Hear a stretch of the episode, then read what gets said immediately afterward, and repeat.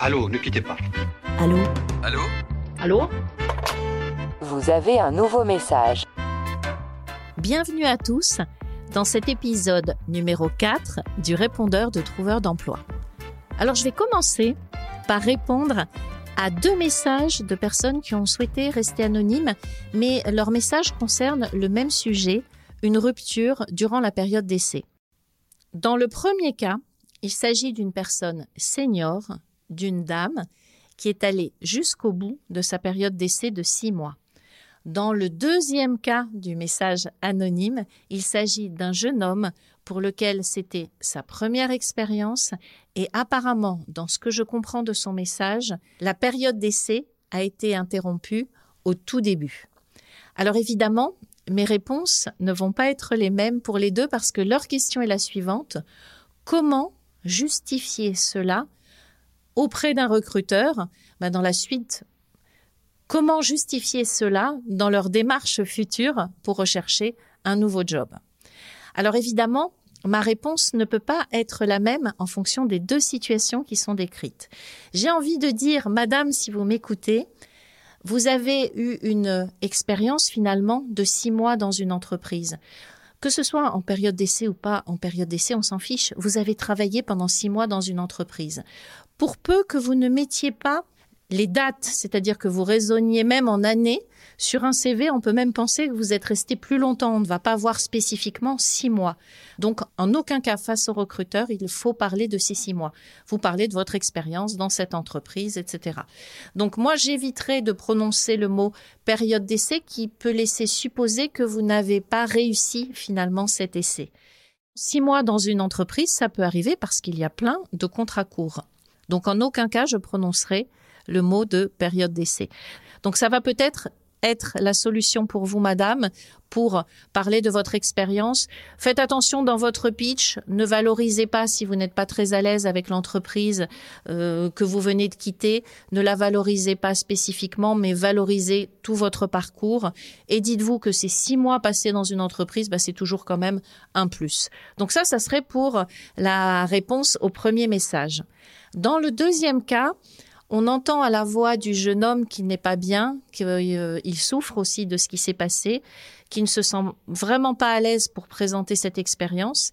Et j'en viens à me demander, mais encore une fois, je ne sais pas si j'ai la réponse et si je détiens la vérité, mais je pense que si la période d'essai s'est arrêtée au tout début, ce que laisse supposer son message, je me demande dans quelle mesure il ne faut pas complètement gommer cette première expérience, surtout si elle a été très courte. Parce que se justifier à ce niveau-là, quand on démarre dans la vie professionnelle, ça va être encore plus difficile que de justifier qu'il faut un certain temps pour trouver un job. Alors évidemment, il me manque un peu de contexte parce que les messages qui ont été laissés sont courts, mais j'espère néanmoins que ça pourra aider cette dame et ce jeune homme à mieux se présenter lors de futurs entretiens et je leur souhaite bonne chance pour la suite.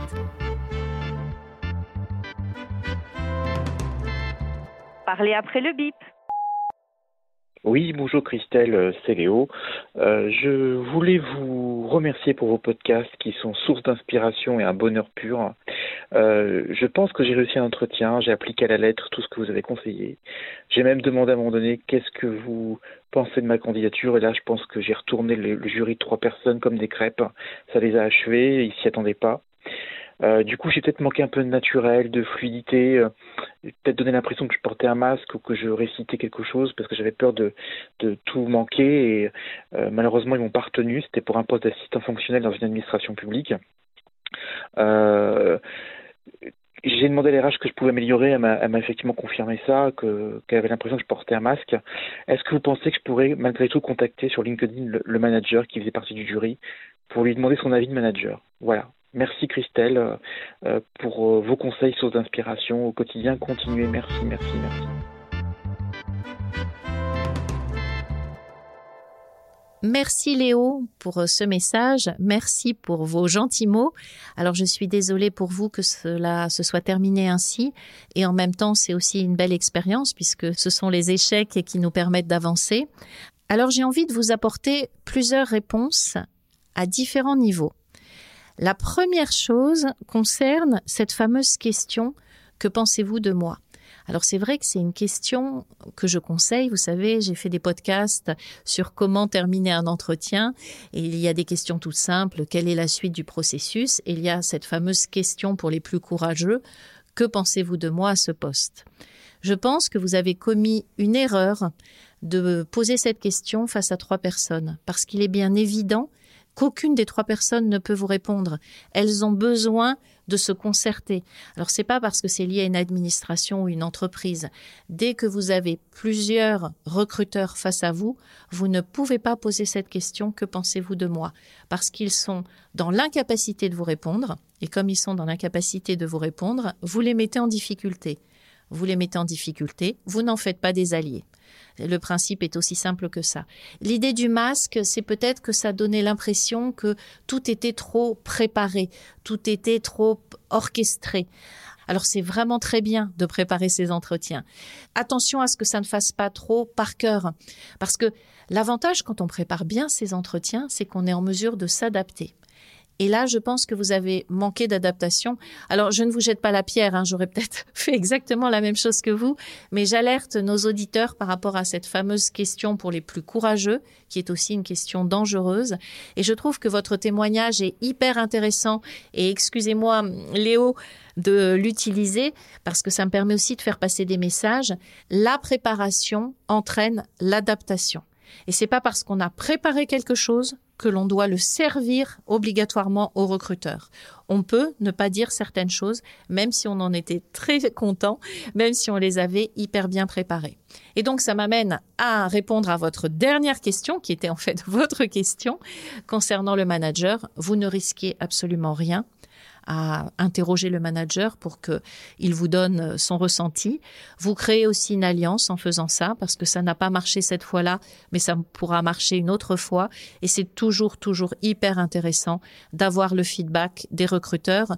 Je rappelle que les recruteurs sont les premières personnes qui peuvent nous aider en tant que chercheurs d'emploi à nous améliorer parce que ils voient en direct nos erreurs. Donc, oui, essayez d'avoir euh, un feedback, bien que vous en ayez eu un. Et cette, euh, cette idée du masque est intéressante parce que vous savez qu'il va falloir faire tomber le masque la prochaine fois. Et euh, par contre, ayez l'humilité d'accepter que ce manager ne vous réponde pas. C'est possible aussi. Osez, mais acceptez qu'il ne vous réponde pas. En tout cas, merci, merci pour ce message. Merci de m'avoir permis aussi de faire passer d'autres messages. Je vous souhaite bonne chance pour la suite et je vous dis à très bientôt sur LinkedIn. Au revoir Léo.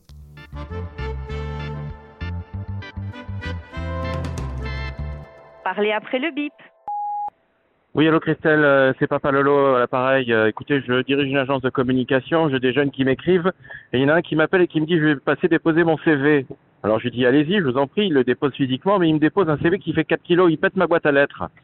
Qu'est-ce que je vous dis Christelle? J'adore les CV qui sortent de l'ordinaire, mais à ce point-là, c'est un peu embêtant. Donc, euh, que dois-je faire Christelle? Est-ce que je dois le recevoir ou est-ce que je dois le recaler parce qu'il a pété la, la boîte à lettres? Christelle, je suis suspendu à vos lèvres. Je vous remercie pour tout ce que vous faites. Alors, chers amis qui nous écoutez, vous l'avez compris avec ce message, on peut aussi avoir de l'humour chez Trouveur d'emploi et ceux qui nous laissent des messages en ont aussi. Alors, je crois reconnaître Papa Lolo. Et si c'est bien lui, il travaille en effet dans la communication et c'est quelqu'un qui est amené très souvent à recruter. Alors ce message qui est un message drôle m'amène à plusieurs réflexions. On ne sait pas si ce CV lourd, qui fait 4 kilos, si c'est une exagération et si ce n'est pas tout simplement un CV de 2, 3, voire 4 pages. Donc là, je voudrais redonner un message. Quand vous laissez un CV, quand vous envoyez un CV, pensez au format court, au format carte de visite. Pensez à la petite plaquette publicitaire qui va donner envie de vous rencontrer. Si vous avez beaucoup de choses à mettre sur un CV, faites un autre CV que vous donnerez au recruteur une fois que vous l'aurez rencontré. Mais celui qui va favoriser la rencontre, c'est celui qui est court, qui est en une page et qui est adapté. Donc ça, c'est si notre fameux papa Lolo a reçu un CV très long et donc très lourd. Mais il y a autre chose dans ce message, ça peut être aussi un CV original. Ça ne serait pas étonnant puisque finalement, Papa Lolo, si c'est bien lui, travaille dans une agence de communication et on peut penser qu'un candidat a voulu euh, et on peut penser qu'un candidat a voulu faire une candidature originale. Donc euh, on l'a vu, on a vu des personnes livrer euh, des pizzas avec sous la pizza un CV. On a vu des boîtes de donuts arriver. On a vu des boîtes de nuggets arriver, des ballons de foot dans le sport. Donc tout est possible. Là, je m'adresse aux candidats. Je, je dirais juste faites attention à une chose. La première, est-ce que ça va correspondre à votre poste? Qu'est-ce que vous voulez montrer en créant une candidature comme ça originale? Est-ce que ça correspond à votre métier? Est-ce que ça correspond à vos compétences? Donc partez de vous. Mais surtout, partez de celui qui va recevoir finalement ce CV qui devient un cadeau. Que peut-il penser? Et surtout, est-ce que c'est adapté? Parce qu'il n'y a rien de pire qu'une grosse blague lourde, complètement inadaptée, ou de voir arriver un énorme CV, un énorme carton et ne pas savoir quoi en faire, ça fait dépenser beaucoup d'énergie au candidat et si l'effet euh, fait que le soufflet retombe, côté recruteur, c'est une très mauvaise idée. Donc euh, voilà, adaptez vraiment vos démarches originales à votre poste, à votre métier, à votre environnement et surtout à l'entreprise qui va euh, les recevoir. Alors je voudrais aussi passer un message à tous les recruteurs et à tous les papas lolo qui nous écoutent.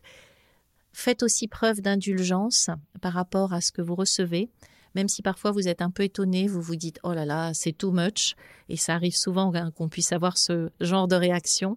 Pensez quand même à la motivation du candidat parce que c'est aussi ce qui est de plus important, notamment quand on va recruter un jeune qui n'a pas beaucoup d'expérience et qui n'a pas grand-chose à montrer. S'il prend la peine de construire un CV original, il vous montre son expertise, il vous montre aussi son talent. Donc euh, soyez indulgents, Pensez quand même à la motivation parce que tous les recruteurs nous le disent à chaque fois. Nous, ce qui compte, c'est la motivation. Ce qui compte, c'est la motivation. Bon, voilà, c'est quand même une preuve de motivation. Donc voilà, soyez un petit peu indulgents par rapport à tous ceux qui vont prendre du temps. Le temps a beaucoup de valeur aussi. Donc on a parlé de la notion de motivation, mais il y a aussi tout le temps que va passer un chercheur d'emploi à créer cet outil pour euh, vous intéresser. Alors pour répondre à votre question, Papa Lolo, parce que c'était quand même aussi le but, répondre à votre question, personnellement, je recevrai ce candidat, même s'il a cassé ma boîte aux lettres. Très belle journée à vous.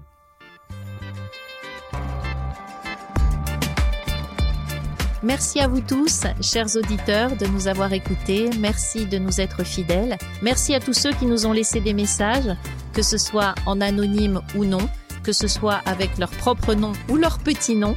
Et je vous dis à très bientôt pour un nouvel épisode de Trouveur d'emploi. Très belle journée à tous.